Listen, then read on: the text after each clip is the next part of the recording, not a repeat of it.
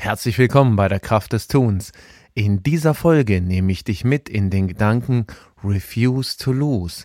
Also, wie weigere ich mich, aufzuhören oder aufzugeben? Sei gespannt und sei dabei.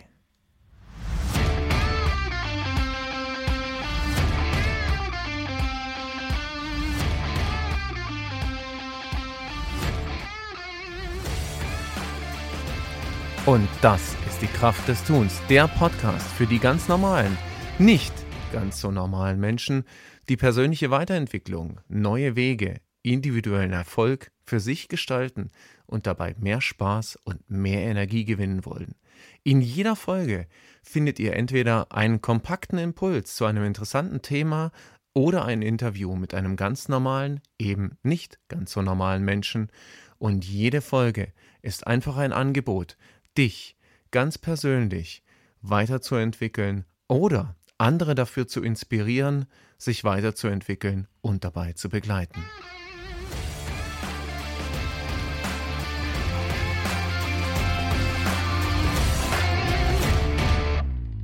Ja, refuse to lose oder die Kraft entwickeln, nicht aufzugeben. Ist das nicht ein schöner Gedanke? nicht aufzugeben und gleichzeitig wem von uns ist das noch nicht passiert, dass wir eben einfach irgendwas, das uns wichtig war, aufgegeben haben. Und wie übel hat sich das angefühlt.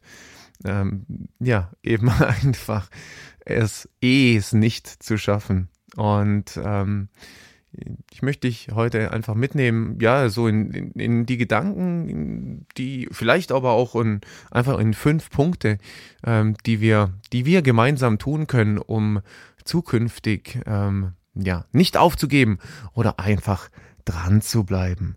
Ähm, ja, was bedeutet eigentlich die, die, die, diese Kraft, diese Energie äh, des Nicht-Aufgebens?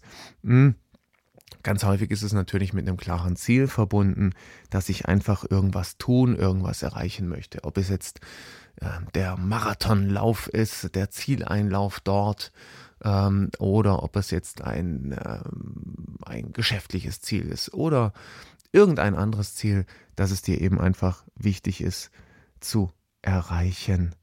Ähm, hat auch manchmal was mit einem Gefühl der Pflicht oder der Verpflichtung zu tun, ähm, dass man eben einfach nicht aufgeben möchte oder ähm, auch mit der Hoffnung darauf, dass irgendwas am Ende besser ist. Also mit die Hoffnung auf den sprichwörtlichen Sonnenaufgang oder das Licht am Ende des Tunnels.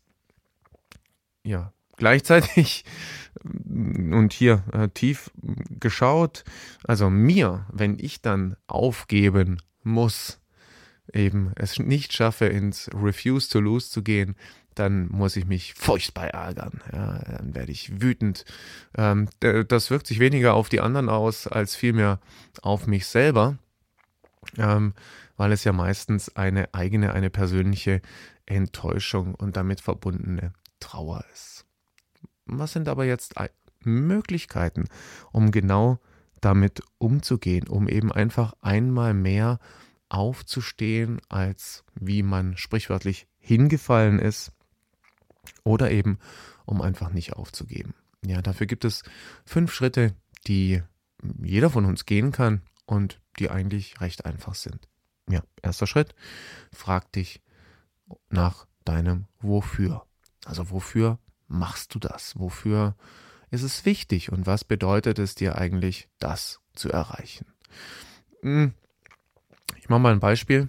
Bei mir ist äh, ein, ein Refuse to Lose, mit dem ich immer wieder zu kämpfen habe, das morgens früh um fünf aufstehen.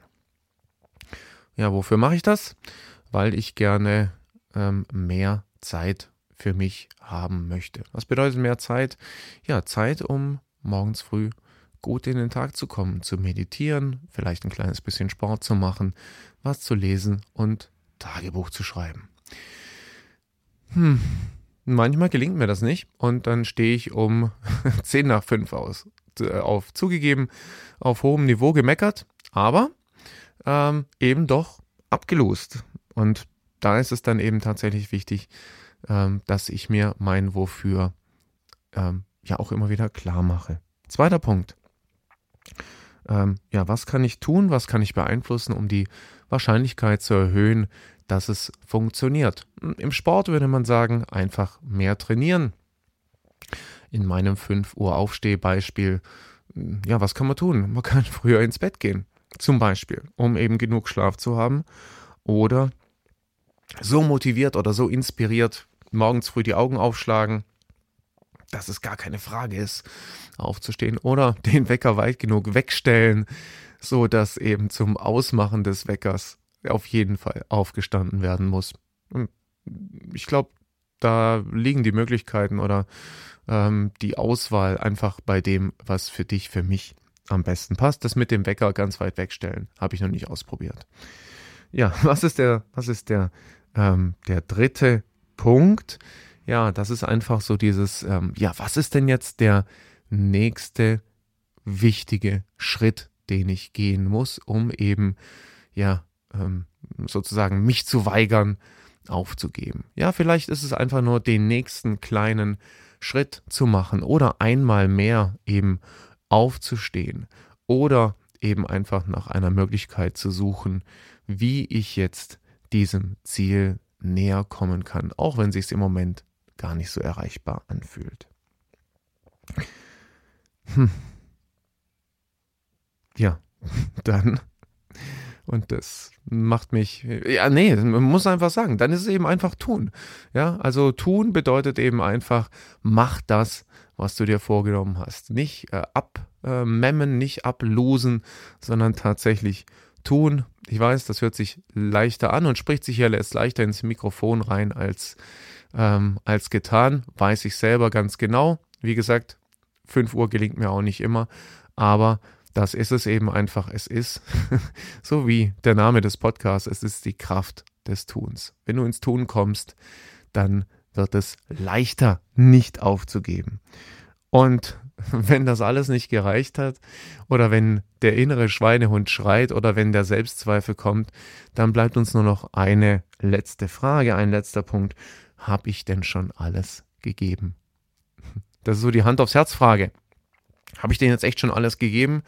Ähm, und wenn, wenn da äh, die Antwort kommen würde, nein, ich habe noch äh, was übrig oder nein, natürlich ja, könnte ich, wenn ich wollte, könnte ich jetzt die Beine auf den Boden stellen und ich könnte aufstehen, nicht im Bett liegen bleiben, ja, dann ist es wieder die eigene Entscheidung, es zu tun.